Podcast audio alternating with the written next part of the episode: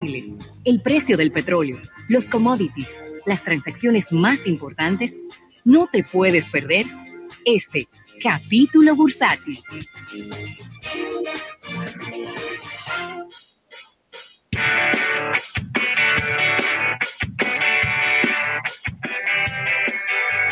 Bueno, Rafael, y agradeciendo este capítulo bursátil al Banco Popular, Banco Popular, a tu lado siempre.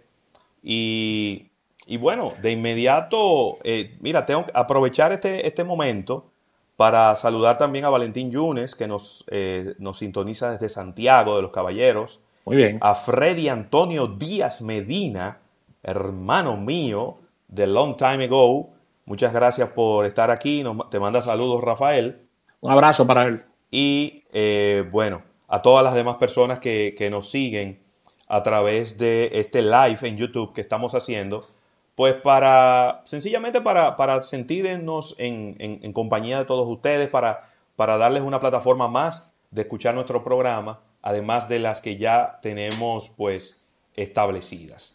Y eh, tengo que darte este, este, esta información, Rafael, y es que, eh, mira, mientras estoy aquí abriendo esta noticia, mientras muchas empresas están pasando las de Caín en este momento, no solo en la República Dominicana, sino en el mundo entero. Coca-Cola, de Coca-Cola Company, ha tenido un excelente desempeño en este trimestre, ¿no? Y ellos han presentado unos resultados mejores de lo esperado. Oye, qué interesante. En el primer trimestre de este año, ellos presentaron el día de hoy, eh, pues, resultados mejores que lo, este, lo, esperado, ¿no? Déjame ver, eh, estoy aquí viendo este, este resultado. Esto, a pesar de que ya ellos empiezan a, a ser muy precavidos en las estimaciones que esperan para el próximo trimestre, porque dicen que desde el inicio del mes de abril, atención, se ha visto una caída del 25% de las ventas de la empresa. ¿De cuánto? 25% de las ventas de la empresa se han caído desde el inicio del mes de abril, es decir, que tenemos 20 días, 21 días, en donde las ventas se han caído dramáticamente. Señores, cuando tú hablas del 25% de caída en las ventas, eso es, eso es un número brutal, porque empresas tan grandes como Coca-Cola, cuando crecen un 1, cuando crecen un 2%, es para que usted haga una fiesta. Igual, cuando se caen un 1, un 2%, son números muy preocupantes. Pero cuando estamos hablando de que las ventas se le cayeron en un 25%, eso es, eso no lo aguanta nadie, Rafael. Yo he venido notando en el caso específico de República Dominicana y, y precisamente con la marca Coca-Cola en el país. Yo he venido notando en el caso del trade, del punto de, de ventas, mucha inconsistencia en los supermercados. ¿A qué yo me refiero? Sí, es verdad. Cuando uno va a los supermercados, uno está buscando un, tipo de producto X. No es el producto que te quiera vender la marca en las presentaciones que esté disponible. Y está pasando mucho que con Coca-Cola y sus productos, tú no encuentras la, presentación deseada. Es que debes de llevar, se, rompió, la cadena de suministro, Rafael. Se rompió Pero la cadena de suministro. es meses en eso, Ravelo. Es meses en eso. Yo no estoy hablando ah, de, de, de temas de coronavirus ni de, ni de pandemia. Yo tengo meses dándole seguimiento. Mira, yo visito varios supermercados, o sea, no voy a uno en específico, yo visito varios por temas eh, profesionales, por temas de compras personales. A mí me ha pasado, ¿eh? A mí me ha pasado también, ¿eh? No, te, voy a, no te lo voy a mentir. No, pero te estoy diciendo, o sea, tú vas buscando, por ejemplo, la versión de lata, no la encuentras. La, la, presentación que es pequeñita para aquellos que no queremos tomar estas importantes porciones. En vez, de, 20 onzas, a mí me gusta más siempre la presentación de 16 onzas. Exactamente. Entonces, hay una inconsistencia con esto porque a veces tú lo encuentras, a veces tú no lo encuentras. ¿Y, qué ¿Y qué decisión tú tomas a veces? A veces tú puedes decir, wow, pero eso es demasiado refresco. O sea, y eso no es lo que yo ando buscando y ahí se pierde ventas. Entonces, he venido notando eso por parte de, Coca-Cola en República Dominicana. Y esa inconsistencia de verdad que buenos resultados no, no puede traer. No. Mira, rapidito, las ventas netas fueron de 8.600 millones de dólares cuando las estimaciones eran de 8.250, es decir, que fueron mucho más. Eh, por otro lado, las ganancias operativas eh, llegaron a ser 2.450 millones de dólares. Diablo, Rafael, ¿tú sabes lo que tú vender 8.600 millones y ganarte 2.450? Es un buen negocio. Es, que un buen negocio. es una ganancia que por encima del 30. Claro. Por encima del 30%. Cuando las ganancias estimadas operativas eran de 2.250 millones de dólares. Es decir, que ellos sobrepasaron en ventas y en rentabilidad. Vamos a ver cómo les va eh, en, el próximo trimestre. No hay que ser científico de la NASA si están diciendo que las ventas se le desplomaron en un 25%. Este segundo trimestre del año va a ser doloroso para ellos en términos de la rentabilidad que ellos esperan. ¿Mm?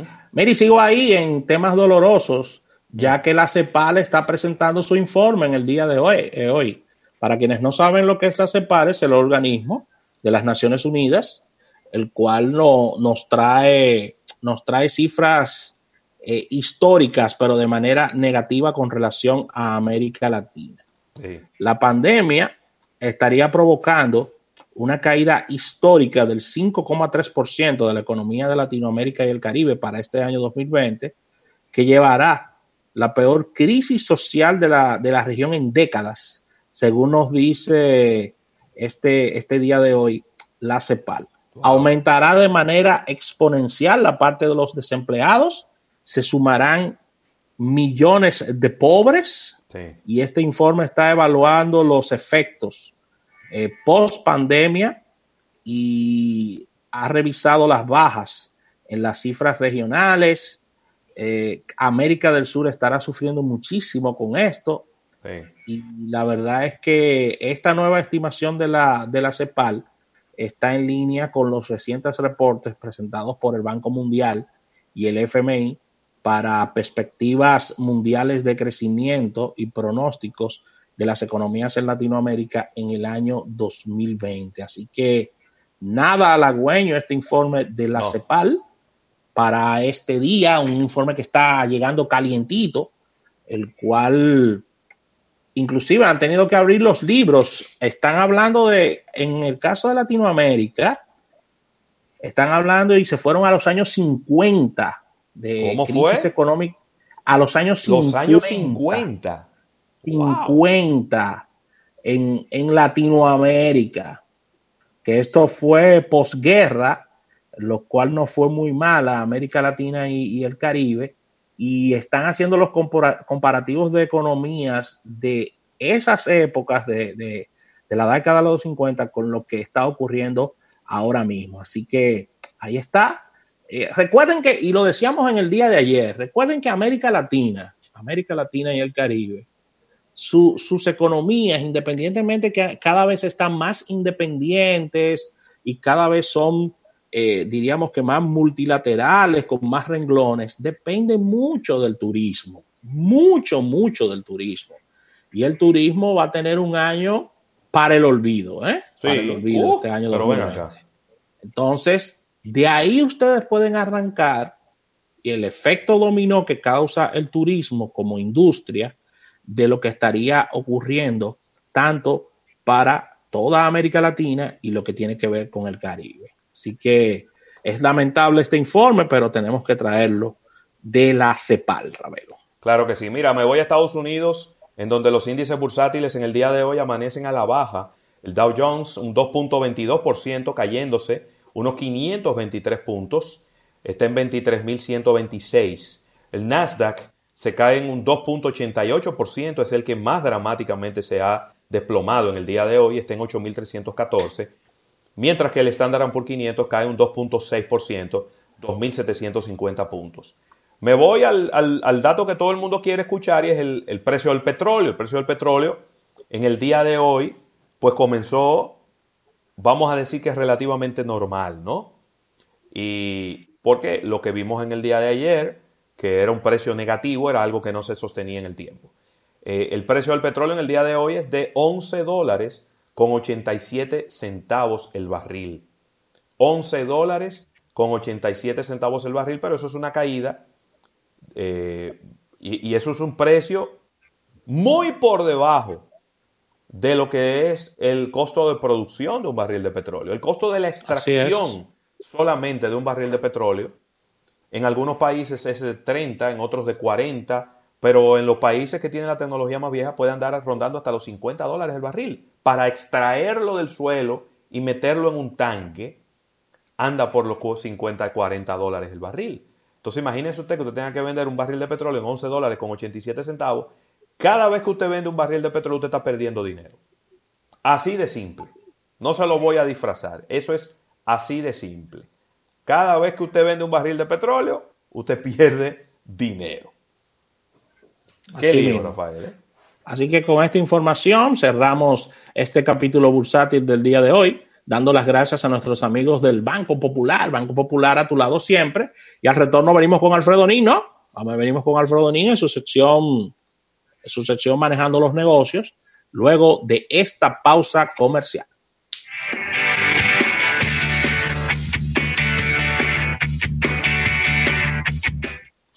En un momento regresamos con más de almuerzo de negocios. Recuerda que en Altis hemos habilitado y reforzado nuestros canales digitales para que puedas seguir teniendo el control de tus servicios, tanto de móviles